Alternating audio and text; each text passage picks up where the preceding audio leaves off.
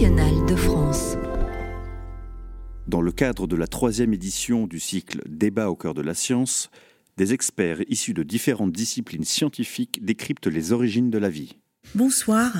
Bonsoir et bienvenue à la BNF. Alors merci d'abord à vous qui êtes euh, venus nombreux ce soir dans ce petit auditorium. Merci aussi à toutes celles et tous ceux qui nous suivent en direct ou en différé sur la chaîne YouTube de la BNF pour ce deuxième débat de notre cycle sur les origines.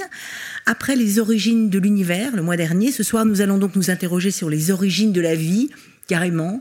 Immense et vertigineuse question à laquelle je vous rassure tout de suite, nous n'allons pas répondre, mais qui va plutôt ouvrir de nouvelles pistes de recherche et d'interrogation sur la vie elle-même, qui est de plus en plus difficile à définir. Qu'est-ce que la vie? De quelle forme de vie parle-t-on? Unicellulaire ou complexe? Si l'on sait bien depuis Pasteur qu'il n'y a pas de génération spontanée, comment ce passage de la matière inerte à la vie a-t-il pu ou dû se produire, en tout cas au moins une fois, voire plusieurs fois? Il sera question d'émergence, mais aussi d'extinction. La vie euh, a-t-elle démarré sur Terre, dans les océans ou ailleurs, dans l'espace, même si l'on ne croit plus du tout à la pense-permis, à la vie apportée sur Terre par une météorite La découverte des exoplanètes et la recherche d'autres formes de vie extraterrestres nous ouvrent euh, de fructueuses perspectives. Alors pour remonter le temps et l'espace, sur les traces des toutes premières formes de vie, des premières briques ou particules à la base de toute forme de vie. Au fond, c'est ça que vous étudiez déjà, Marie-Christine Morel. Bonsoir, Marie-Christine. Bonsoir, oui. Bonsoir, oui, alors... Euh, je, vais vous présenter et je vous laisser après, euh, voilà, voilà, continuer. Donc, euh, vous êtes professeur de biologie cellulaire et moléculaire à Sorbonne Université et au Muséum national d'histoire naturelle, où vous étudiez donc les formes prébiotiques, les premières briques ou particules nécessaires et indispensables à l'apparition de la vie. Vous avez notamment publié, Marie-Christine Morel, La naissance de la vie, de l'évolution prébiotique à l'évolution biologique. Ça, c'était chez Duno. Les origines de la vie, plus récemment aux éditions du Pommier. Et puis, vous vous intéressez aussi aux traces de vie détectables ailleurs dans l'espace. Vous avez aussi publié avec euh, le poète astrophysicien Michel Cassé Xénobiologie vers d'autres vies. Donc d'autres vies euh, ailleurs dans l'espace, ça c'est votre domaine de recherche. Stéphane Masvet, bonsoir. Bonsoir. Vous êtes directeur de l'Observatoire de Nice Côte d'Azur après avoir été porteur d'un projet de recherche interdisciplinaire sur les origines et les conditions de l'apparition de la vie à l'université PSL, Paris Sciences Lettres. Vous êtes l'auteur, Stéphane, aux éditions Odile Jacob, d'un ouvrage remarquable, Les exoplanètes et la vie dans l'univers, ou comment cette quête de vie extraterrestre nous permettra peut-être de comprendre comment la vie a émergé sur Terre et pourquoi nous sommes, en tout cas à l'heure qu'il est, la seule planète de tout l'univers, à ce qu'on qui abrite la vie. Une vie complexe ne saurait-elle se développer que euh, sur Terre, donc en coévolution finalement avec notre planète? Là encore, les questions sont ouvertes et vertigineuses, aussi vertigineuses que votre découverte, Abderrazak El Albani. Bonsoir, Abder. Bonsoir. Vous êtes professeur de géologie et de sédimentologie à l'université de Poitiers. Lors de fouilles au Gabon, c'était en 2008, vous avez mis au jour des fossiles d'organismes multicellulaires vieux de 2,1 milliards d'années, soit 1 milliard d'années plutôt que prévu. Alors pourquoi et comment ces formes de vie complexes existaient déjà? Ont-elles disparu? Ont-elles réapparu? Quand les conditions atmosphériques ont changé? Voilà encore des questions ouvertes que vous partagez d'ailleurs dans un ouvrage collectif, euh, Abderrazak El Albani, aux origines de la vie, une nouvelle histoire de l'évolution, paru chez Duno, et dans un ouvrage illustré, Comment tout a commencé sur la Terre. Alors pour remonter justement aux origines de la vie sur Terre, notre sujet euh, ce soir, on commence, et la coutume, par un document issu des trésors de la BNF et consultable évidemment euh, sur le site de la bibliothèque numérique Gallica, c'est l'évolution des mondes. Traduit en français en 1910, signé du suédois Svante Arrhenius, prix Nobel de chimie en 1903. Arrhenius est connu pour avoir le premier émis l'hypothèse que les concentrations de gaz carbonique dans l'atmosphère pouvaient influer sur le climat. Découvreur, en fait, de l'effet de serre dans l'évolution des mondes. Dans cet ouvrage, il propose évidemment une synthèse des connaissances euh, cosmologiques euh, à l'époque, hein, à l'aube du XXe siècle, sur euh, la construction du Soleil, des planètes, état des nébuleuses et des soleils, mais aussi plus étonnant, Arrhenius s'interroge aussi sur les origines de la vie, ou plus exactement sur la dissémination de la vie dans l'univers, car Arrhenius croyait à la panspermie, il défendait l'idée que la vie serait venue d'ailleurs importée par une météorite, et se serait développé sur Terre euh, des organismes extrémophiles quand les conditions se seraient révélées favorables, ce qui lui permettait au fond de contourner cette question quasi impossible qu'on va aborder ce soir, de la question de l'origine de la vie qui aurait donc toujours existé finalement dans l'espace. Il le disait lui-même Arrhenius, c'est page 232 de cet ouvrage, nous pouvons bien nous habituer à la pensée que la vie a toujours existé et que c'est un travail inutile que de chercher à en connaître l'origine. Alors je ne sais pas si c'est inutile, Marie-Christine Morel, mais en tout cas ça paraît quand même impossible, cette quête des origines, et pourtant. Oui, alors euh, chercher les origines, c'est une quête euh, impossible. En effet, c'est une quête inachevée, disait aussi un autre philosophe, euh, Popper. Et ce que dit Arrhenius, donc dans son ouvrage paru en 1907, qui a été traduit en 1910 en français, si je me souviens bien, c'est que la vie a, toujours existé, il n'y a pas d'origine, et euh, elle, euh, elle a été disséminée dans l'espace grâce aux rayons lumineux. Euh, Arrhenius, c'était la radio panspermie. Ah. Et Lord Kelvin, c'était la, la panspermie, c'est-à-dire effectivement des germes qui venaient de partout, de météorites, de, de, de poussière spatiale, etc. Donc Arrhenius disait ça, c'est-à-dire qu'il n'y a pas d'origine à la vie, et effectivement, lorsqu'on s'intéresse à la panspermie, ben, euh, euh, de toute façon, ça ne fait que repousser le problème des origines ailleurs, que ce soit sur Terre ou ailleurs. Il faut bien expliquer comment, les choses, comment les choses se sont formées. Et c'est d'autant plus difficile que, effectivement, euh, nous sommes constitués, nous sommes des poussières d'étoiles, comme disait si joliment Hubert Reeves, et nous sommes constitués d'atomes issus de l'explosion de, planètes. Hein. Tu me corriges, Stéphane D'étoiles, d'étoiles. Tu me corriges hein, si je me trompe. Et, euh, et donc, euh, donc, nous sommes constitués des mêmes éléments, des mêmes atomes que la matière euh, minérale, quoi, qui, qui, qui n'a pas les caractéristiques du vivant, c'est-à-dire carbone, hydrogène, oxygène, azote, phosphore, silicium, même, même s'il y a peu de silicium chez nous, enfin il y en a beaucoup chez les diatomées par exemple. Donc on est constitué des mêmes éléments, mais dans des proportions différentes. Donc, euh, chercher les origines de la vie, c'est partir de ces éléments élémentaires, euh, des, atomes euh, qui, s'associent en molécules, et de voir comment ces molécules réagissent entre elles pour donner les molécules qui nous constituent. Alors nous, évidemment, parce qu'on on ne pense qu'à nous, hein, on a beau dire qu'on s'intéresse à d'autres choses, mais enfin on ne pense qu'à nous. Et eh bien donc, on essaie de voir comment sont apparus, grâce à ces atomes et grâce à ces molécules, euh, comment sont apparus les acides aminés qui vont former les protéines, comment sont apparus les briques élémentaires de l'ADN et de l'ARN. Voilà, voilà ce qui constitue le quotidien des gens, euh, des chercheurs qui s'intéressent aux origines de la vie, aux origines prébiotiques de la vie. C'est ça, vous travaillez sur les, sur les, sur les, prébiotiques, vous étudiez ce, ce qui est avant la vie, ce qui a pu euh, donner de la vie. voilà, ce qui a pu, à un moment donné, s'organiser euh, s'organiser de manière à donner ce que nous observons aujourd'hui. Mais on est en droit de se poser la question, il faut se poser la question de savoir est-ce que les, choses se sont passées aux origines comme nous les observons aujourd'hui?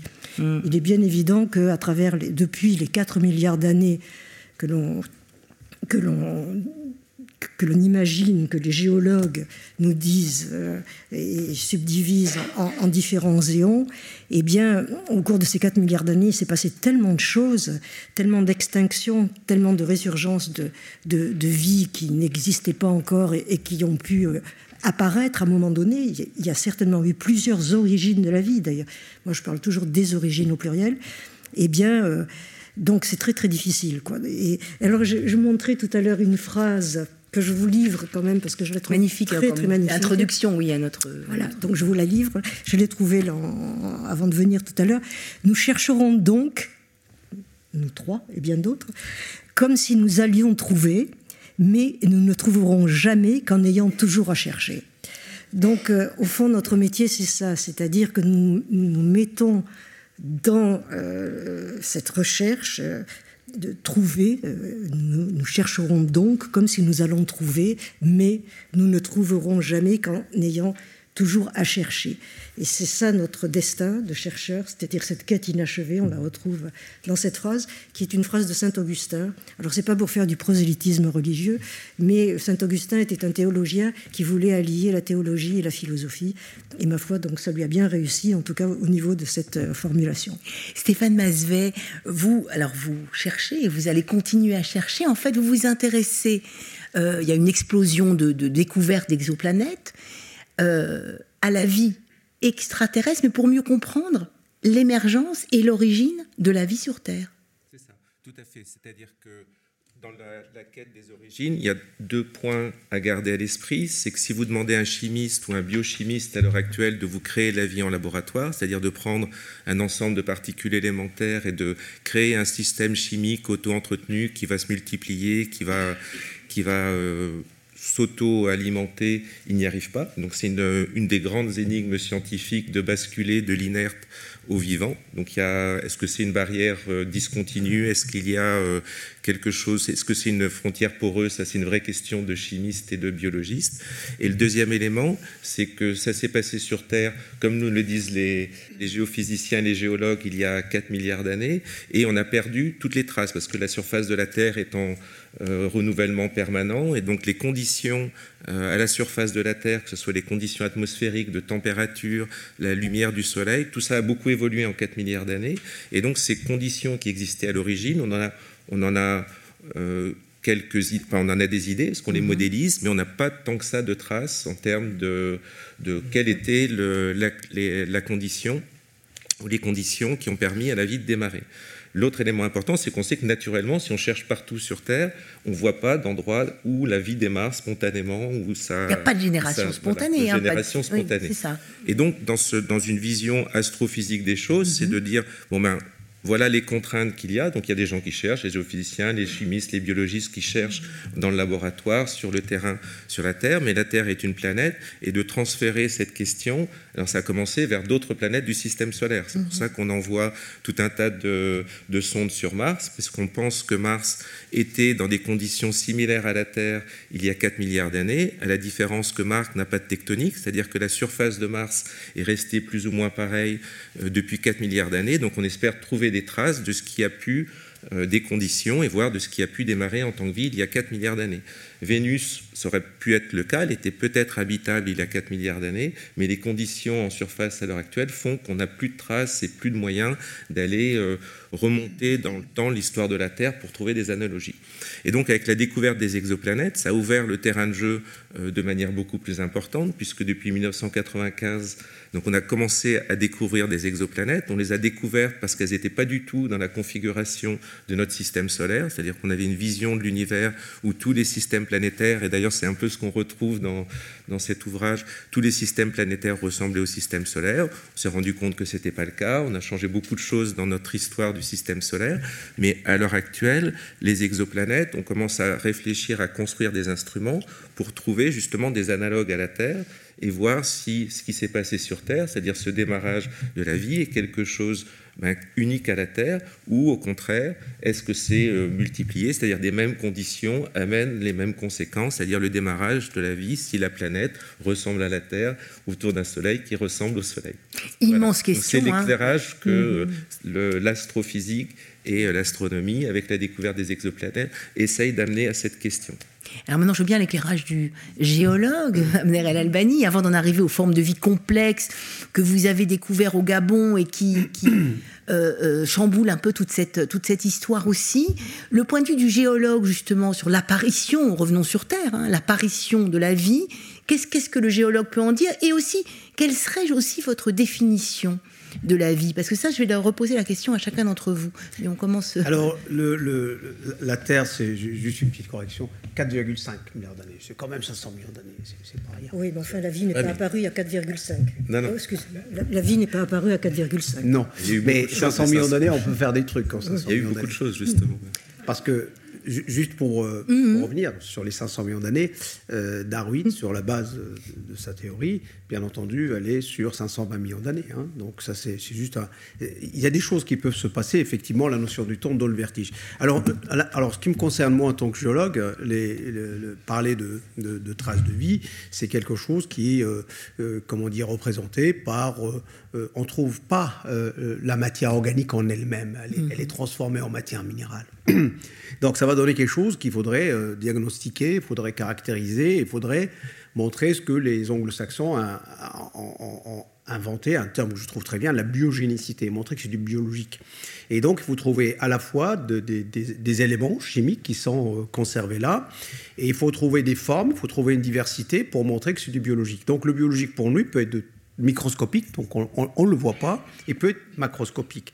Et en ce qui me concerne, moi, je, le, sujet de recherche sur lequel je, travaille, il, rejoint, et moi j'ai beaucoup euh, à apprendre de, ce qu'ils font les collègues, j'ai besoin de savoir à quel moment on va traverser quand même un sacré palier pour passer du microscopique unicellulaire vers le macroscopique pluricellulaire. Et donc, euh, il y a toutes les étapes euh, qui passent par les exoplanètes jusqu'aux briques élémentaires du vivant, ça c'est le principal. Mais qu'est-ce qu'on trouve comme traces de vie enregistrées dans les roches euh, Ce sont des filaments bactériens, les plus anciens, allez, on va dire autour de 3,8 milliards d'années, mais il y a des articles qui nous disent que ça peut aller jusqu'à 4,1 4,2 milliards d'années. Donc, nous, cette partie-là, c'est vrai que nous, on n'est pas, on bosse pas trop là-dessus, mais on s'intéresse juste à une période cruciale, on en parlera tout à l'heure, vers 2 milliards 100, où là on voit un, virage qui nous emmène vers la pluricellularité.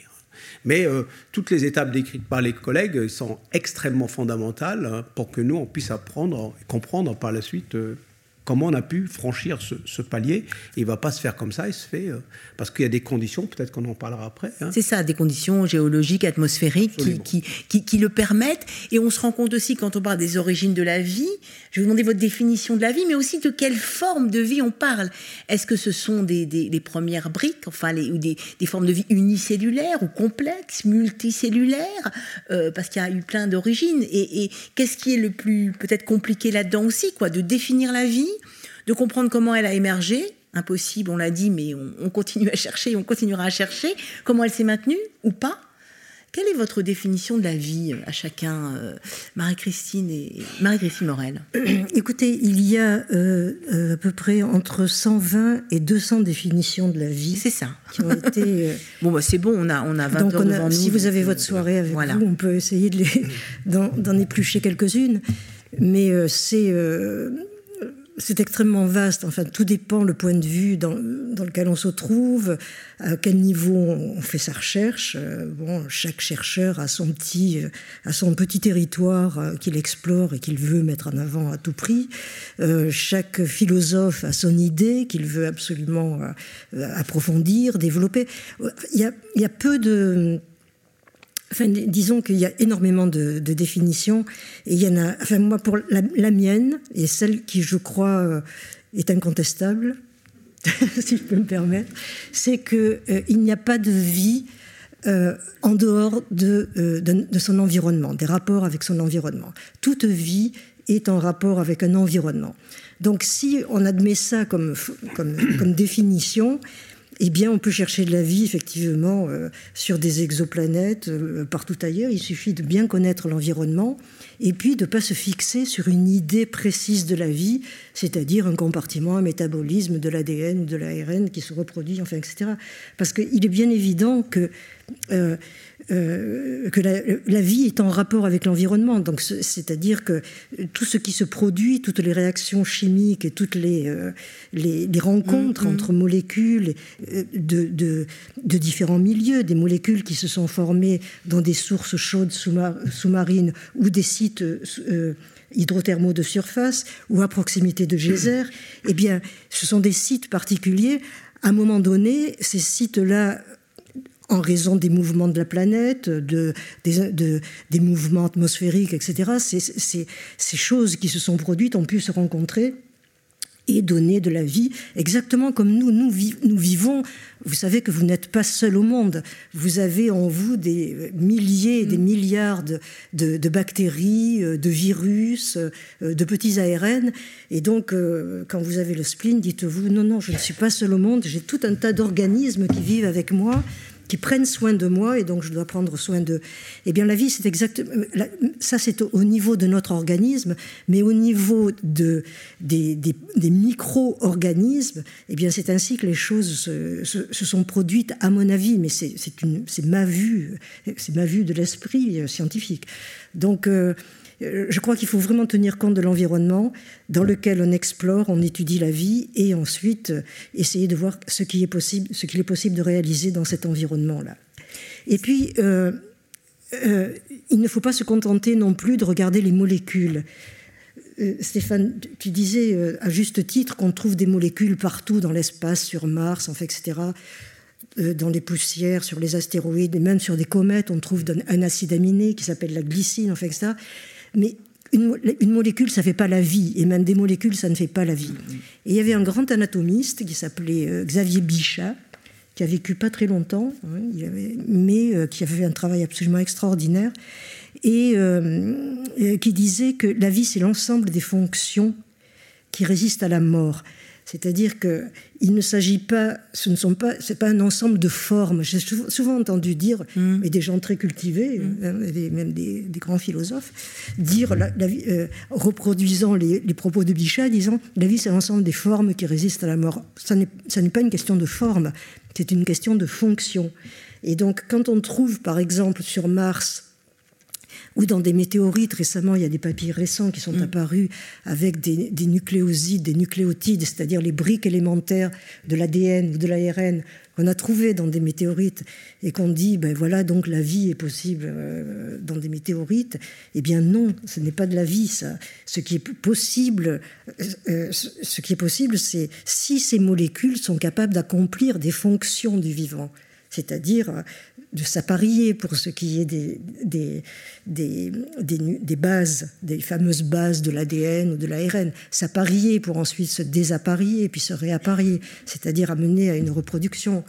Pour les protéines, c'est la même chose. Les acides aminés, si on peut les mettre, s'ils peuvent se mettre bout à bout et puis accomplir un certain nombre d'actes catalytiques, là, à ce moment-là, on peut s'interroger sur est-ce que c'est, ça appartient à du vivant Mais trouver des molécules comme ça, dans des météorites, on en trouve, mais de plus en plus, parce que les méthodes analytiques de la chimie sont de plus en plus puissantes. On a de plus en plus d'outils spectroscopiques. Euh, euh, enfin, on a, plein, plein, plein de, technologies maintenant. Et justement, Stéphane Masvet, est-ce que cette, euh, cette difficulté à définir la vie, elle est liée aussi à, à, à, la manière dont on peut aujourd'hui aller au plus petit euh, est-ce que du coup les frontières sont de plus en plus floues? On s'en rend compte? Est-ce que la définition euh, euh, de Marie-Christine vous convient? Quelle serait votre définition de la vie? On voit bien que c'est plus en plus flou. Qu'est-ce qui fait qu'on passe euh Alors, Je suis assez d'accord avec ce que dit Marie-Christine, c'est-à-dire d'avoir, on, entend souvent, même dans les médias, on voit, on a trouvé trois acides aminés mmh, sur mmh, euh, mmh. la comète, euh, je ne sais pas quoi, on a trouvé la vie sur la comète. Ça, ça n'avance pas grand-chose. Comme un chimiste que j'aime bien dit toujours, c'est de la chimie intéressante, mais ça ne nous rapproche pas de comprendre ce que c'est que la vie et comment est-ce qu'on passe de la, de la chimie ou de la biochimie à la biologie. Par contre, quand on fait, parce que quand on se pose la question, euh, je vais envoyer une sonde sur Mars ou je vais construire un télescope pour aller caractériser des, des planètes pour savoir s'il y a de la vie. En fait, on est assez contraint dans les définitions de la vie qu'on utilise. Mm. Et en fait, scientifiquement, puisque à l'heure actuelle, on ne connaît que la vie qu'il y a sur Terre, donc on connaît des marqueurs et comment la vie qu'il y a sur Terre va interagir avec l'atmosphère, comme on caractérise des exoplanètes, ce qu'on espère faire. Alors, le James Webb euh, Space Telescope, il y avait une photo tout oui, à l'heure. Oui, absolument. Donc voilà, il va commencer à regarder euh, les atmosphères de du système trappiste là, donc peut-être vers la fin de la décennie. de la création. Voilà, donc on regarde euh, en faisant du transit, c'est-à-dire qu'on fait des petites éclipses avec un système un peu particulier où les planètes tournent autour de leur étoile en, une dizaine de jours. C'est une petite naine euh, rouge, donc c'est le système trappiste. On pense qu'il y a deux, trois planètes qui sont à la bonne distance pour être euh, dans la zone habitable, et on va essayer de regarder est-ce qu'elles ont vraiment des atmosphères qui correspondent à un environnement ou qui correspondrait à à une condition habitable, c'est-à-dire avoir du CO2, avoir peut-être de l'eau et de l'eau liquide en surface, puisque c'est l'élément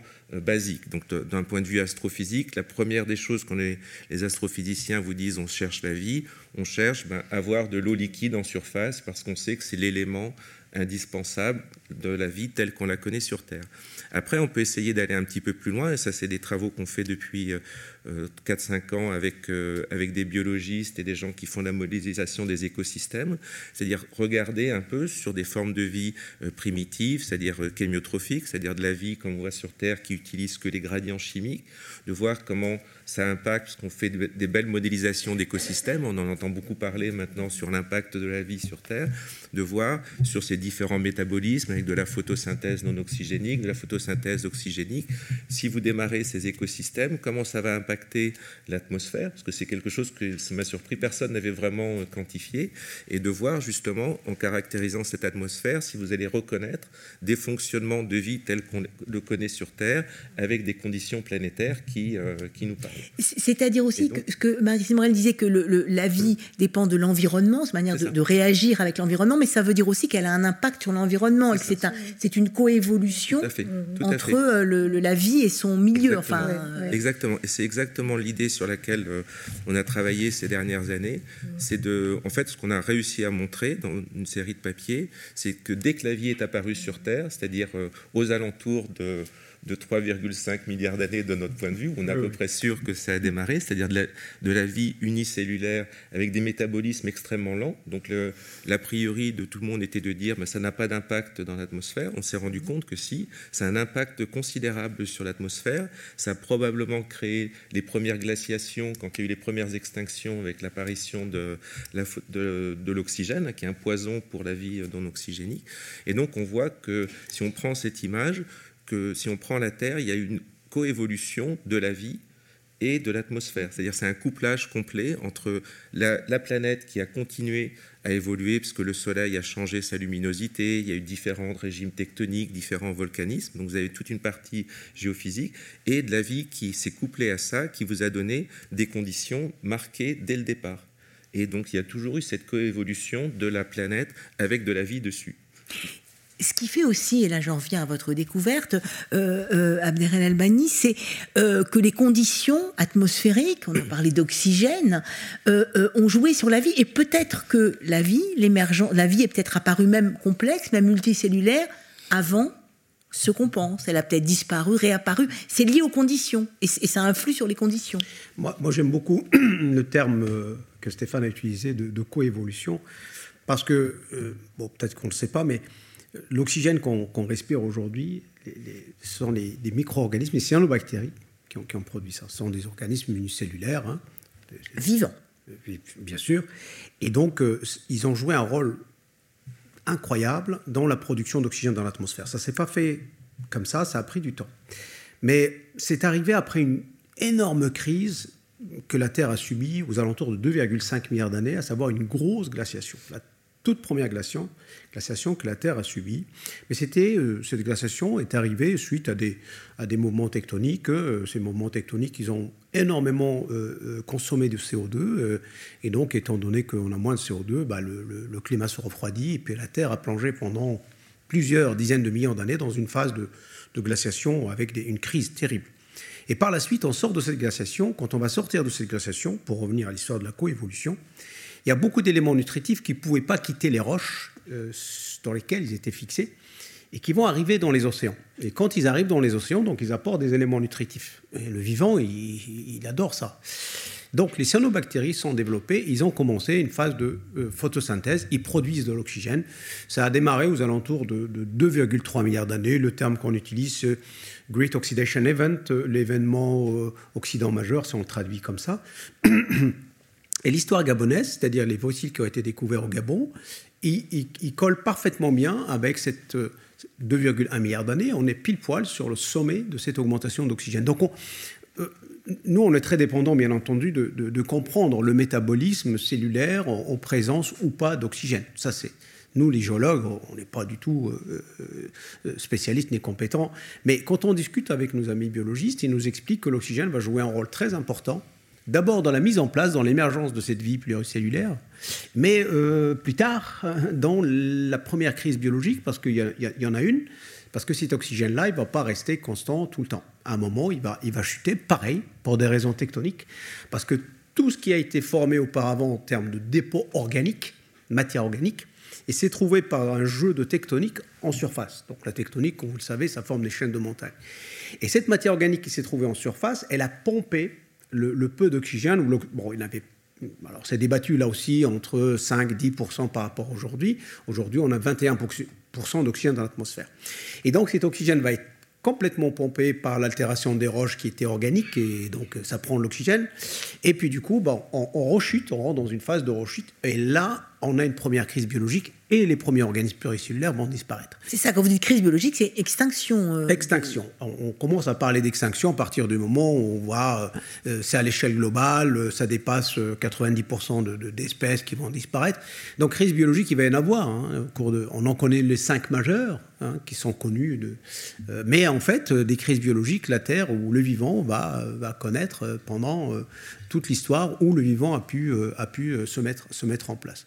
Donc le terme coévolution, moi je, le trouve parfaitement adapté. Le, vivant interagit avec son milieu et s'il n'y avait pas cet oxygène-là, bah, on n'aurait pas ces formes de vie. Et si ces formes de vie-là n'ont pas disparu, qu'est-ce qui, euh, qu'est-ce qui serait passé? Est-ce que la vie aurait continué jusqu'à maintenant? On serait, on serait là ou pas? On peut même se poser des questions philosophiques. Qu'est-ce qui serait passé? C'est ces organismes de 2 milliards euh, euh, Ces organismes multicellulaires dont vous avez retrouvé les fossiles. En C'est ça, c'est ça. Mm, Ils mm. peuvent atteindre des, dimensions autour de la vingtaine de centimètres avec 16 morphotypes différents, avec des macros et des micros. Donc on a un magnifique écosystème qui se trouve conservé dans des conditions, euh, j'allais dire, privilégié. S'il n'y avait pas ces conditions-là, on n'aurait absolument pas. C'est le plus difficile, j'allais dire. Bon, c'est peut-être euh, à relativiser, mais la vie, elle est là, mais il faut la conserver dans les roches anciennes. C'est ça le problème. Et donc, pour avoir des fenêtres sur l'histoire de la vie et des fenêtres en bon état de conservation, bah, c'est pas évident parce que les endroits dans le monde où on peut avoir un regard sur les origines, sur les origines de la vie, que ce soit la vie euh, dès le départ à 3,5 milliards d'années ou la vie pluricellulaire, bah, il faut se trouver dans des contextes géologiques qui sont favorables d'abord à la conservation, premièrement, et, au moment de, la mort euh, de, l'organisme, et puis aussi bah, les, conditions tectoniques hein, liées aux déformations euh, que la Terre va subir, par, la suite. Il y a toute une espèce d'alchimie hein, qui, qui, permettrait ou pas d'avoir euh, un regard sur les origines. Les origines, justement, de la vie, on parle tout de suite, quand on parle d'origine de la vie, on parle tout de suite d'extinction aussi, de disparition, de réapparition. Est-ce que ce sont des scénarios, évidemment, sur lesquels vous travaillez? Est-ce que, est que cette quête, on l'a dit au début, totalement impossible, des origines, euh, justement, qu'est-ce que vous cherchez? Est-ce que vous cherchez euh, la vie telle qu'on la connaît aujourd'hui? Euh, C'est ça le problème. Marie-Christine. Enfin, je, crois que c'est ça le problème, c'est-à-dire que plus on s'en, on n'a pas de traces. Voilà. Euh, on n'a aucune trace des origines de la vie. Et même, j'entends dire 3,5 euh, milliards d'années, on n'a aucune trace sûre, certaine, de 3,5 milliards d'années. On a éventuellement des formes. Euh, c'est William Schopp, dans les années 80, qui avait montré, après, après certains autres, mais enfin, qui avait montré de manière, semblait-il, certaine, qu'il y avait des cyanobactéries qui avait formé les premiers euh, stromatolithes, c'est-à-dire stroma, ça veut dire couche, lith, ça veut dire pierre, donc des, bactéries qui vivaient aux alentours de 3 milliards d'années, selon William Schopf, euh, en Australie occidentale, dans vallée euh, dans la baie des requins. Et il avait montré donc ces monticules étaient formés par des, des, des, cyanobactéries, euh, euh, euh des, bactéries anciennes donc qui avaient un métabolisme et qui vivaient à la queue leu et qui formaient donc des espèces de filaments qui, au fur et à mesure, euh, s'étaient entassés, euh, qui avaient sédimenté et puis qui avaient formé des petits monticules qu'on appelle des stromatolites. Donc euh, ces, travaux étaient absolument magnifiques. Il y a eu, des, articles dans Nature, euh, le, comble de la, publication scientifique. Et puis ça a été remis en question de manière euh, assez évidente par David Brasier, qui a montré que ce genre de formation trouvait ses origines par l'hydrothermalisme, euh, au cours de l'hydrothermalisme. Euh, des sources, sources d'eau chaude. Des sources d'eau chaude, oui, hydro-thermalisme. Et donc, voilà, ça a été très, très remis en question. Il y a eu d'autres travaux. Alors, évidemment, ce qu'il y a de bien dans la science aussi, c'est qu'il y a des débats. Hein. C'est-à-dire, on n'a pas une vérité, quelqu'un qui trouve un truc et puis qui dit ça y est, on, s'arrête là et, on passe à autre chose. Non, il y a des débats, il y a des chercheurs qui travaillent sur le même sujet et qui se, euh, soit qui se complètent, soit qui se contredisent. Et donc, euh, il y a eu un débat très très fort. Moi, j'avais assisté à un débat euh, épique entre Brasier et Schopf dans un congrès dans les années je ne sais plus quand, début des années 2000. Et euh, c'était passionnant, mais en même temps, c'était très intéressant. Donc là, les traces plausibles, et c'est toujours pas des traces certaines, les traces plausibles que les géochimistes montrent comme étant des éventuelles traces de vie, de formes de vie bactérienne, datent de 2,7 milliards d'années. Donc aux alentours de 2,7 milliards d'années, il semble qu'il y ait eu des bactéries. Et alors, c'est très intéressant ce que vous avez dit l'un et l'autre à propos de l'oxygène, parce que avant 2,5 milliards d'années, la vie était anaérobie, c'est-à-dire vivait sans oxygène. L'oxygène était un poison. L'oxygène que nous respirons est un déchet. Hein. on en a un besoin absolu maintenant, mais c'est un déchet. Et donc, et ça rejoint aussi, euh, enfin, je vais du coq à l'âne, non, non, allez-y, allez-y. Mais euh, c'est par rapport à, rechercher la vie ailleurs. Mm. Il y a un grand philosophe qui s'appelle Thomas Kuhn, qui a écrit La structure des révolutions scientifiques, et qui explique que ce qui est important dans la recherche scientifique et dans la découverte scientifique, ce sont les anomalies. Quand on, cherche, on trouve une anomalie, eh bien, c'est là qu'il faut aller chercher. Et on ne cherche pas la vie ailleurs, ou même sur Terre d'ailleurs. Sur Terre, on ne connaît que 20% de tous les organismes qui existent à l'heure actuelle. On a 80% d'inconnus, de choses que l'on connaît, qu'on a aperçues, mais qu'on est incapable de caractériser, parce qu'on ne peut pas les reproduire, les cultiver en laboratoire, et savoir donc à, qui appartient euh, tel fragment d'ARN, tel ribosome, qui n'a rien à voir avec les ribosomes que l'on connaît, enfin, etc. Donc il y a 80% du vivant sur Terre que nous ne connaissons pas. Donc, alors, aller chercher la vie ailleurs, c'est génial, mais vous voyez, il faut absolument pas s'appuyer sur ce, la vie telle qu'on la connaît sur Terre, surtout qu'on n'en connaît que 20%. Donc, moi, ce que je pense, c'est que chercher vraiment des anomalies, enfin, comme l'oxygène a, été une anomalie soudain qui est apparue parce que, euh, euh, en fait, ce qui, la photosynthèse euh, oxygénique existait, tout l'oxygène qui était produit se fixait sur le fer, euh, sur les minerais de fer sur la terre primitive, donnant de la rouille, hein, du fer oxydé. Euh. Et lorsque tout le fer a été oxydé, le minerai de fer que l'on exploite aujourd'hui date de, cette époque-là, hein, des premiers temps de la Terre primitive. Et eh bien, lorsque tout le fer a été oxydé, l'oxygène s'est développé dans l'atmosphère et les organismes aérobies qui végétaient, euh, qui eh bien, se sont répandus et euh, ont pris le dessus et ont permis donc à la vie, euh, aux plantes, enfin, etc., de, de, de, se développer. Donc, moi, je suis vraiment, je, pense vraiment que cette question d'anomalie, enfin, de choses, de, déchets ou de je sais pas quoi, c'est ça, c'est ça qu'il faut aller chercher. C'est ça qu'il faut aller chercher pour trouver l'origine de la vie. hein. vous voulez et la, science, c'est un débat, hein, heureusement. Bien sûr, bien sûr. Heureusement, et, je ne suis pas d'accord avec vous. Comment pas être d'accord avec toi. Comment ça se ne pas être d'accord sur un point.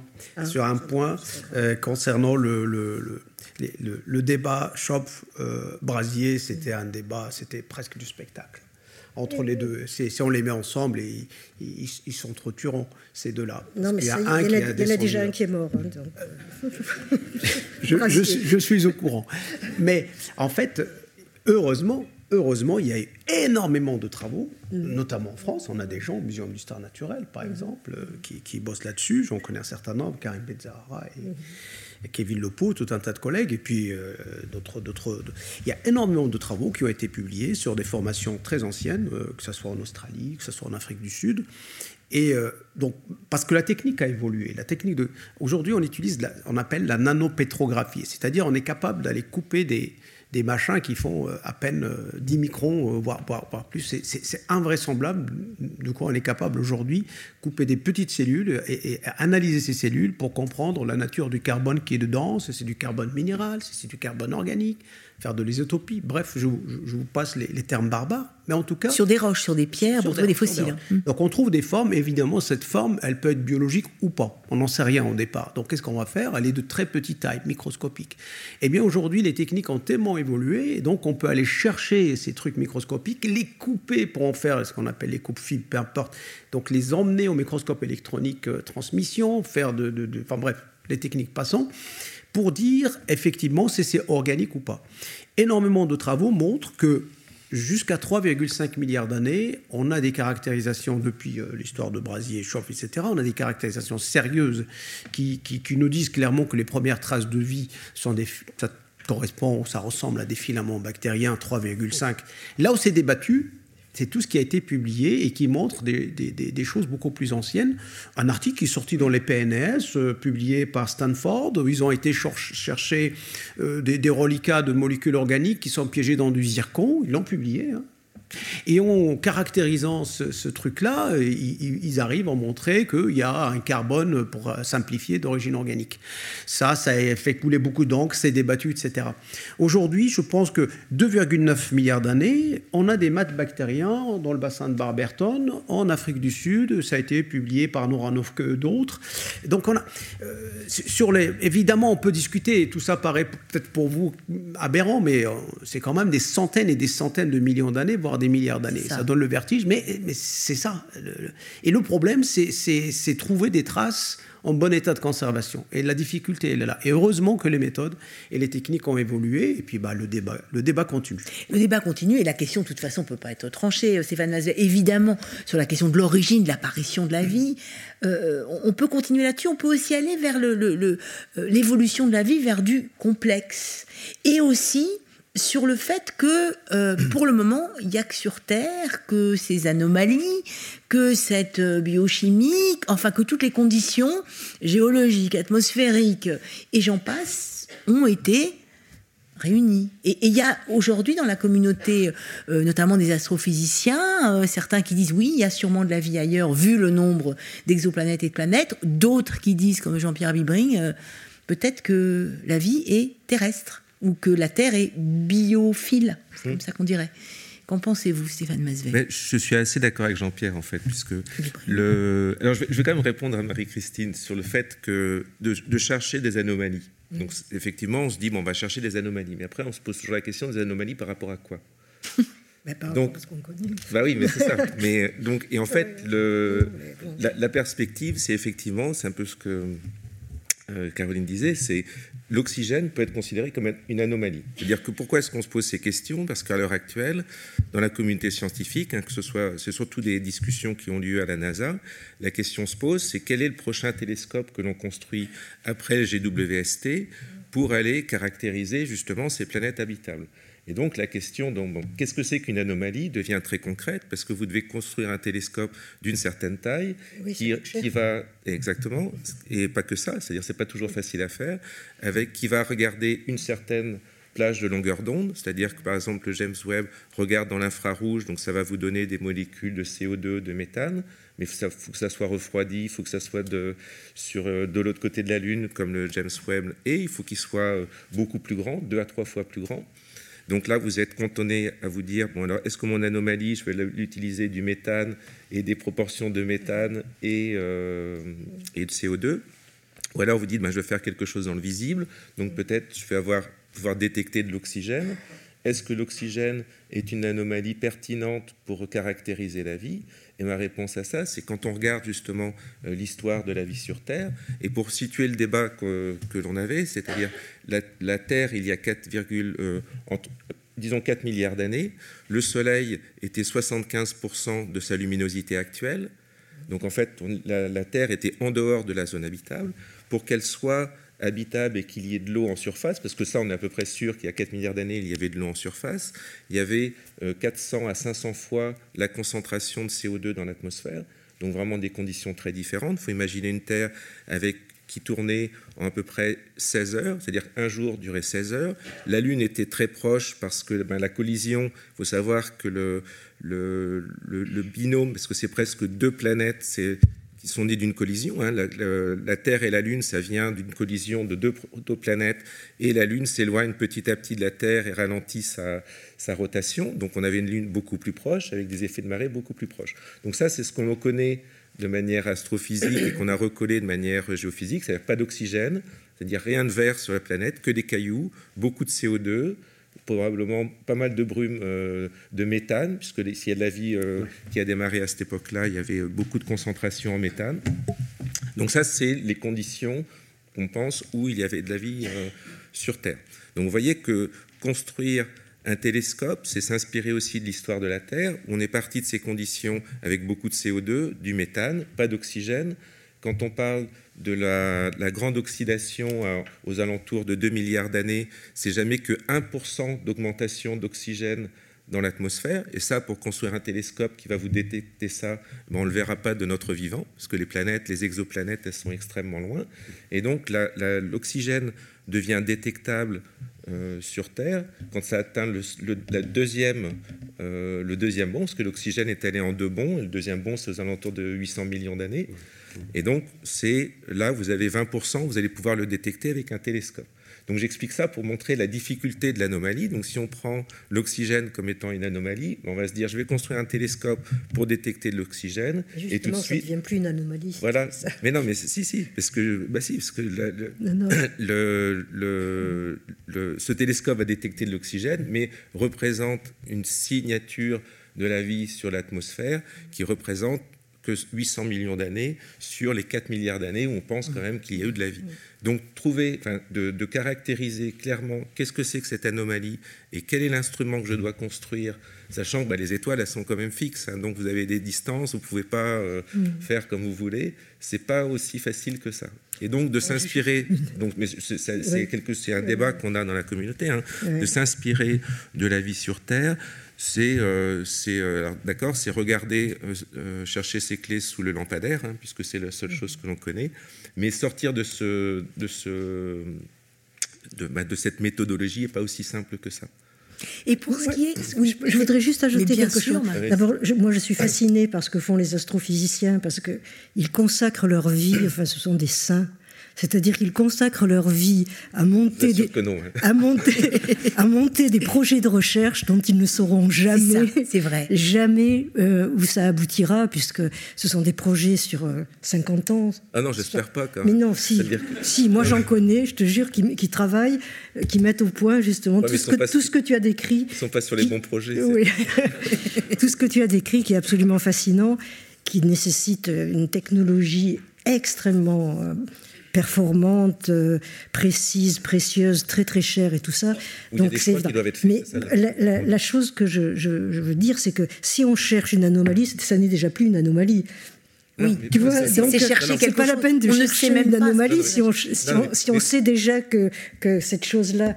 Donc moi, j'ai repris cette histoire d'anomalie énoncé par un philosophe parce que c'est un concept intéressant, mais, euh, mais bon, ça n'existe pas en tant que tel. Mais c'est pour reprendre l'idée, reboucler, excusez-moi, j'étais un petit peu long, c'est pour reboucler justement sur l'idée, parce que c'est de se poser la question aussi, est-ce que la vie qu'il y a sur Terre ben, c'est quelque chose de générique, auquel cas c'est pas une anomalie, toutes les planètes habitables auront de la vie qui évolue, etc. Ou de se dire, ben, peut-être que la vie telle qu'on la connaît sur Terre, et on est, y a quand même pas, ça se développe pas mal à l'heure actuelle, de se dire, ben, la vie qu'on a sur Terre, c'est peut-être un phénomène uniquement terrestre. Mm-hmm. Et ces idées-là, elles viennent justement avec la découverte des exoplanètes, c'est-à-dire pendant, euh, tout le 19, pendant tout le XXe siècle, on avait un peu une une vision euh, généraliste, c'est-à-dire que on reprend ce qui était dans ce bouquin du début du XXe siècle, où on a commencé à comprendre comment les planètes se formaient euh, autour des étoiles, c'est-à-dire à partir d'une nébuleuse, donc quelque chose d'assez générique, et de se dire, bon, bah, si y des planètes, si on a compris comment les planètes se forment font partie de la formation stellaire, nécessairement, il y a plein de systèmes planétaires qui ressemblent au Soleil, nécessairement, il y a plein de planètes qui ressemblent à la Terre, et nécessairement, il y a plein de vie dans l'univers.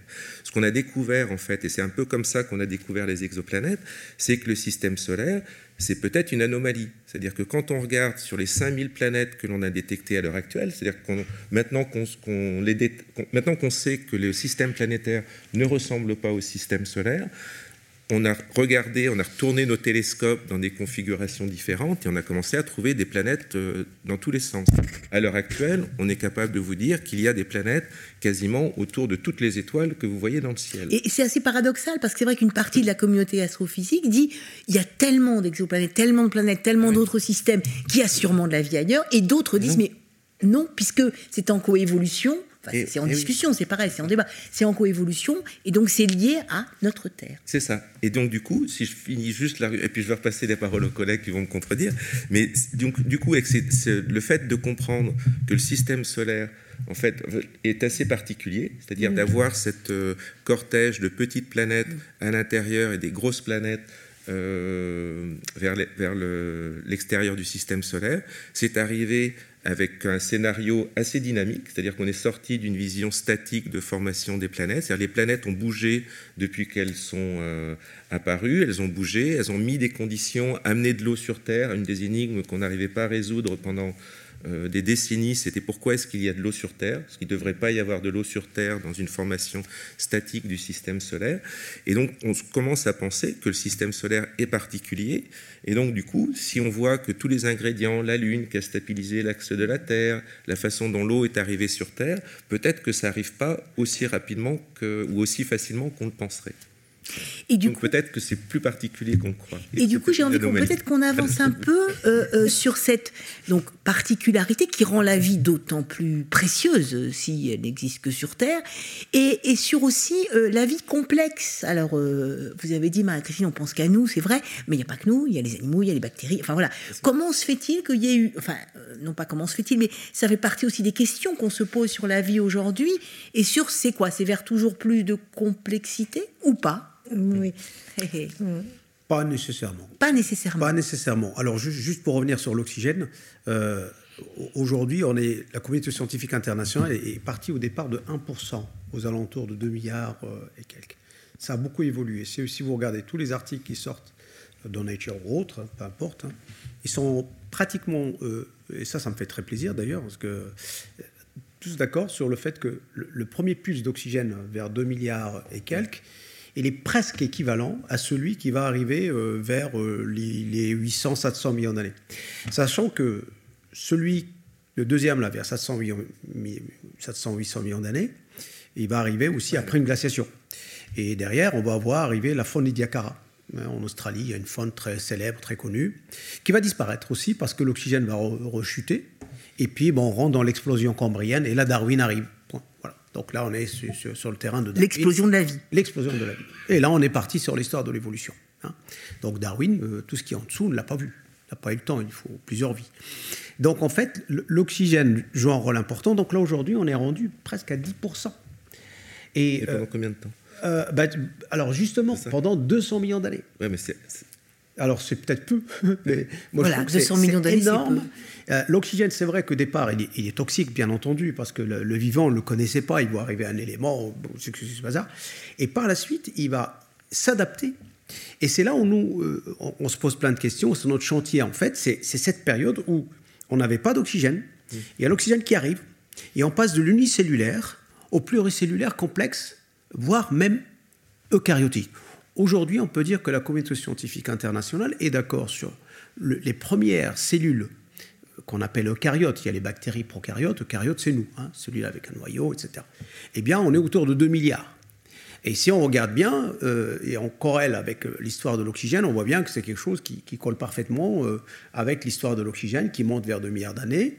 Hein, et puis après, il va rechuter, re et augmente, et il va rechuter. Et donc, à chaque fois, on a un impact et des crises biologiques. Donc une coévolution, si on regarde ce schéma-là euh, de, loin, évidemment, on voit bien que la vie est dépendante de son environnement. Et c'est là où moi je suis très fasciné par la technique et par ce que vous faites. Moi, ça, ça, me séduit, mais alors là, je suis un gouffre d'ignorance, je comprends rien. C'est très compliqué, c'est des physiciens. Et, nous, on est loin de, de, tout ça. Mais, mais par contre, d'un autre côté, l'histoire de la Lune, 30% ou 40%, peu importe, proche de, la planète. Pour nous, géologues, c'est extraordinaire. Tout le monde sait que pour faire des marées, et nous, on sait lire les marées dans les roches. On est capable, ça, on sait faire. Hein. Donc, on a une roche et, on sait euh, dans quelles conditions cette roche s'est formée. Pour nous, une roche, c'est comme une boîte noire d'avion. Malheureusement, quand il y a un crash, bah, voilà, vous allez voir la boîte noire pour voir. Personne n'était là il y a 2 milliards d'années ou 4 milliards d'années pour savoir ce qui s'est passé, si l'environnement était favorable, s'il y avait de l'oxygène et tout ça. Toutes ces histoires, ils sont inscrites dans la roche. Et nous, on a un rôle, nous les géologues en tout cas, on a un rôle d'enquêteur, on essaie de, les faire parler pour euh, savoir s'il y avait de l'oxygène, s'il n'y en avait pas, beaucoup, est-ce qu'il y a de la vie qui est associée, etc. etc. Et donc vous vous basez, euh, ou pas j'imagine, sur les données apportées par les, travaux du géologue, du géochimiste, etc. Et puis après, il y, a, tout ce travail qui, qui pour moi fascinant, que ce soit l'histoire martienne aussi, ça me fascine. Mais après, c'est toujours le, côté technique qui me, qui me séduit beaucoup, mais après, je me pose la question. Quand on voit aujourd'hui la difficulté à trouver des traces de vie de 3 milliards d'années en bon état de conservation sur Terre, tout en étant nous là, en train de chercher, euh, on envoie tous les robots qu'on veut, c'est pas évident, c'est compliqué. Eh non. ah, mais allez-y, répondez, Parce que tout l'enjeu qu'il y a autour de Mars, il est le fait que Mars n'a jamais eu de tectonique. C'est-à-dire que le, sol de Mars a 4 euh, milliards d'années, plus ou moins euh, quelque chose. Donc il n'y a eu que du volcanisme, il n'y a pas eu de tectonique. C'est la tectonique, c'est ce qu'on a eu sur Terre. on ne sait pas trop quand ça a démarré, mais c'est toute la croûte qui, bah, est remélangée, c'est-à-dire que tout ce qui était en surface euh, rentre dans des zones de subduction, font des montagnes, etc. Mars n'a pas eu de tectonique. Et donc pourquoi est-ce qu'on envoie autant de sondes sur Mars? C'est parce qu'on espère trouver dans les roches qui datent de 4 milliards d'années, qui n'existent quasiment plus sur Terre, ou enfin, sont fondus, euh, ou sont, ne sont pas restés en surface. Donc Mars, on espère justement explorer la Terre il y a 4 milliards d'années. Parce qu'on arrive euh, à, faire des modèles, et on a juste un papier qui vient de sortir il n'y a pas longtemps là-dessus, où Mars, euh, il y a 4 milliards d'années, a de l'eau liquide en surface on voit la surface de Mars, si vous regardez Mars, on voit qu'il y a des traces euh, de, fleuves, enfin il y, a, quelque chose qui a ruisselé. Est-ce que c'était vraiment de l'eau liquide en surface? C'est un vrai débat, mais on peut partir de cette hypothèse. Et en faisant des modélisations atmosphériques, vous pouvez mettre euh, une composition atmosphérique où effectivement vous pouvez avoir de l'eau liquide en surface. Ce qu'on a fait récemment, c'est qu'on a même mis des méthanogènes à fonctionner pour se dire ben, qu'est-ce que ça va changer sur l'atmosphère de Mars, combien de dépôts vont pouvoir être euh, euh, et à quelle profondeur la matière organique a pu se développer pendant la partie où Mars a été, euh, a été habitable, pour justement envoyer des sondes dans des endroits privilégiés pour se dire, ben là, c'est là qu'il faut creuser parce que des petites bactéries, donc c'est quelque chose d'unicellulaire, a pu se développer sur Mars laissés dans la roche de, des fossiles qui, qui attendent d'être explorés 4 euh, milliards d'années plus tard. Et donc répondre aux questions qu'on se pose sur Terre il y a 4 milliards d'années. C'est voilà, toujours une histoire de, de translation. Comment est-ce qu'on peut utiliser les autres planètes qu'on a à notre disposition pour mieux comprendre l'histoire de la Terre C'est ça au fond, c'est pour mieux comprendre l'histoire de l'émergence de la vie sur Terre. Et, entre euh, et si on trouvait effectivement, au fond, c'est pas tant que ça de trouver de la vie ailleurs. Là, je, me donne à vous, Marie-Christine Morel, parce que vous travaillez sur le, le prébiotique, c'est d'essayer de comprendre comment elle a émergé sur Terre. Oui. Oui, donc euh, comment elle a émergé Enfin, c'est ce que j'ai dit un petit peu en introduction, c'est-à-dire on part des atomes, des molécules euh, qui, se forment euh, tout simplement par réaction, les atomes réagissant les uns avec les autres forment des molécules, et puis ces molécules se rencontrent dans des sites bien particuliers, donc déjà intervient l'environnement. Et, sur ces sites particuliers, ben, qu'est-ce que ça donne? Qu'est-ce qu'on est capable d'obtenir comme quelque chose qui fonctionne? Qui fonctionne. Alors est-ce que ça fonctionne? Est-ce que ce sont les mêmes molécules que celles qui, qui, constituent le vivant que l'on connaît aujourd'hui, ou bien euh, est-ce que ce sont, euh, ce sont d'autres molécules?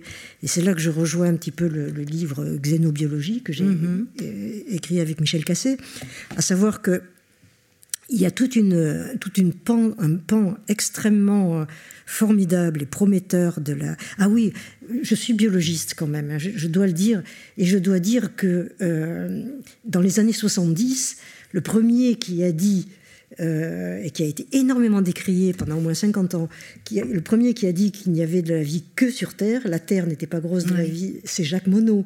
Qui a eu le prix Nobel. alors maintenant, tout le monde y revient, tout ça, mais enfin. donc en tant que biologiste, s'il y a des biologistes dans la salle, ils doivent dire, mais elle ne cite pas Jacques Monod quand même. Non, non, alors je cite Jacques Monod. Merci de un, de, un de nos prix Nobel, euh, qui a fait un travail extraordinaire avec François Jacob, et donc euh, qui a été le premier, un des premiers à dire que la Terre euh, n'était pas grosse de la vie et que la, seule, la vie est apparue seulement sur Terre dans le système solaire. À l'époque, il n'était pas question d'exoplanètes ni rien. Donc, euh, revenons à xénobiologie. Alors la xénobiologie, donc oui, il y a une discipline absolument extraordinaire. je, vraiment, je vous invite à, à, suivre ce qui se passe au niveau de la biologie de synthèse, ce qu'on appelle aujourd'hui la biologie de synthèse. C'est-à-dire que il y a des biologistes et des chimistes qui euh, s'intéressent à des... Alors c'est toujours ces histoires d'anomalies, excusez-moi, j'y reviens, mais c'est vraiment important. Euh, on, connaît, vous savez, euh, vous avez entendu parler de l'ADN, évidemment, et de l'ARN, avec les quatre bases, ATGC ou AUGC eh bien, il y a ces quatre bases qui interviennent dans ce qu'on appelle le code génétique, qui va euh, s'exprimer euh, dans toutes les cellules vivantes pour euh, être transcrit et puis traduit en, protéines qui sont fonctionnelles, etc. Eh bien, on connaît aujourd'hui environ une centaine de bases autres que les AUGC ou les ATGC, qu'on appelle des bases non canoniques.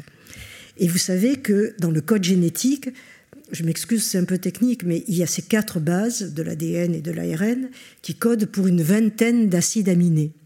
Eh bien, vous savez, et qui vont se mettre bout à bout pour former les protéines. Hein, donc ça, c'est de la biologie. Eh bien, euh, on connaît aujourd'hui plus de 149 acides aminés dans les protéines euh, euh, du vivant. Donc, on, on est focalisé que sur euh, les quatre bases euh, ATGC ou AUGC, sur les 20 acides aminés, mais il y a, excusez-moi, des anomalies, mais qui, sont bien, qui font bien partie du monde vivant qui vous constitue et qui nous constitue. Donc d'autres vies possibles. Donc d'autres vies sont possibles. Et la biologie de synthèse s'intéresse, donc aujourd'hui c'est une discipline qui a 5 ans, 10 ans d'existence à peine, mais qui fait, qui, a des, qui fait des travaux absolument extraordinaires qui arrive à fabriquer, par exemple, de l'ADN avec huit lettres. Hein. on appelle ça les ashimoji. C'est des Japonais qui ont fait ça. Ashi, ça veut dire huit, et moji, ça veut dire mot. Donc des, des ADN à huit lettres qui sont capables de rentrer dans l'ADN actuel et de se répliquer euh, dans une cellule comme Escherichia coli, hein, cette euh, cellule. Euh, et ça, c'est dans l'idée d'imaginer, de creuser vers d'autres formes de vie possibles. Voilà, vers d'autres vies possibles. Alors, évidemment, vous allez me dire, mais vous utilisez les mêmes éléments qu'il y a sur Terre. Et oui, évidemment, parce qu'on n'a que ça à disposition. Mais ça montre quand même qu'il y a d'autres formes de vie parce que vous parliez de complexité, d'autres formes de vie possibles déjà sur Terre, et donc ailleurs, il ne faut pas que ça nous interdise de penser ailleurs. Bien sûr, euh, voilà, bien sûr. Puisque enfin, les biologistes de synthèse, c'est absolument génial, montrent des choses absolument extraordinaires. Vraiment, je vous invite à lire tout, ce qui se passe en biologie de synthèse. Un, petit mot d'avenir et puis ensuite peut-être des questions dans la salle. Je, reprends ma casquette de géologue, j'y peux rien, c'est comme ça. Bah oui, biologie, géologue et... personne n'est parfait. Personne n'est parfait, on est d'accord. Le problème, en fait, euh, qui se pose toujours, c'est de pouvoir euh, trouver euh, des formes de vie quelle que soit leur nature, quel que soit leur, leur âge, conservées ici dans une roche sur Terre ou ailleurs. Le problème qu'on a, le gros problème qu'on a, c'est que la conservation de cette matière mm. organique hein, est très, très, très compliqué, très complexe, pour les raisons qui ont été évoquées, à savoir la géologie, la tectonique, etc. etc. Mais par contre, ce qui commence à émerger, ça, ça pourrait intéresser les, martiens, les gens qui travaillent sur Mars, c'est que, en fait, l'organique peut interagir avec le minéral. Il peut interagir avec le minéral, parce que l'organique, il est pas, pas, dans, il, est, il est pris dans une roche. Et en fait, quand il y a une interaction entre cet organique et ce minéral, ça va laisser des traces. Et on a des analogues martiens sur Terre. On en a euh, pas mal, des sites qui ont été euh, découverts récemment. On en a trouvé en Maroc, qui est formidable d'ailleurs. On a des analogues martiens sur lesquels on travaille et on considère que euh, bah, les conditions qui, ont régné sur Mars, tant de milliards d'années, bah, on a quelque chose sous nos pieds là, sur lequel on peut travailler et, on regarde. Et en fait, on a remarqué une chose, c'est que quand la matière organique disparaît, elle peut laisser une signature chimique, une signature chimique liée à cette interaction entre l'organique et le minéral. Et donc, en fait, on, compare aussi avec des choses beaucoup plus récentes, etc. Et aujourd'hui, on, voit, il y, a, des laboratoires chez nous, on a commencé à regarder ça, et on essaye de, de, se dire, bon, euh, sur Mars, si on n'est pas capable de trouver des formes de vie, euh, ce qui est fort probable, enfin j'en sais rien, en tout cas aujourd'hui c'est le cas, est-ce qu'on n'a pas la signature chimique laissée, grâce ou à cause de, cette interaction entre le vivant, qui n'est plus là d'ailleurs, et le minéral? Donc ça, c'est une voie sur laquelle on est en train de travailler. On a, publié dans l'affaire NatureCom, avec, avec, etc. Et donc, on, voit, par exemple, le potassium, le potassium hein, je vous apprends rien, qui est très lié au vivant. Et euh, ce potassium-là, euh, lui, il reste, l'organique qui est porteur de ce potassium va disparaître, et ce potassium va interagir avec des minéraux, je ne vais pas entrer dans le détail, argileux, entre autres, et ça va donner un minéral qu'on connaît très bien, et donc, on a été surpris de voir ça euh, en présence, par exemple, de maths bactériens. Donc, aujourd'hui, même si le vivant n'est plus là, on peut regarder ce qu'il a laissé comme trace chimique. Dans, et donc, ça, ça peut, ça peut marcher dans les... Hmm. Dans les, les, signatures, hein, des signatures du vivant qui arrivent à se retrouver, qui, qui se retrouvent. Et nouveau rendez-vous euh, pour ces débats au cœur de la science le 13 avril prochain autour de la question des origines de l'humain, enfin des animaux, et de l'humain, puisque nous sommes des animaux, je vous le rappelle. Quand et comment sommes-nous devenus humains? Le sommes-nous vraiment d'ailleurs? Eh bien, on en parlera le 13 avril prochain. Merci à toute l'équipe technique et scientifique de la BNF.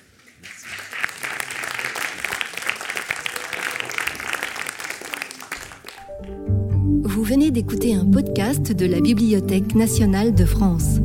Retrouvez les conférences, rencontres et créations de la BNF sur toutes les plateformes de podcast ainsi que sur le site bnf.fr.